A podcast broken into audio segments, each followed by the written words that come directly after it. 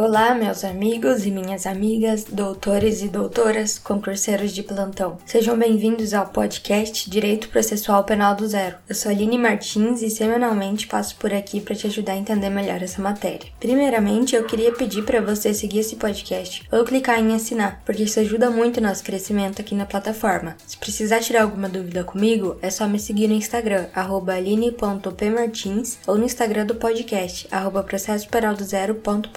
porque lá eu sempre posto um resumo das aulas. Hoje o tema da nossa aula é sobre a citação por carta precatória, que está disciplinada no Código de Processo Penal entre os artigos 353 e 356. Ela é utilizada quando o réu não se encontra na comarca do juízo onde ele está sendo julgado. A carta precatória respeita os requisitos do artigo 354 do Código de Processo Penal. Tem o juízo deprecante e o juízo deprecado. O juízo deprecante é aquele que envia a carta precatória para que o outro juízo faça a citação. O deprecado é quem recebe a carta e mandará o oficial de justiça para citar o réu. O juízo deprecado fará o cumpra-se para que o seu escrivão espeça o mandado e o oficial da comarca realize a citação. Se o oficial de justiça observar no juízo deprecado que o réu está se ocultando para não receber a citação, a carta precatória vai ser devolvida ao juízo deprecante para que seja determinada então a citação por edital, que está prevista no artigo 362 do Código de Processo Penal. Os requisitos da carta precatória, então, são eles especificados no artigo 354 do Código de Processo Penal. E diz assim: inciso 1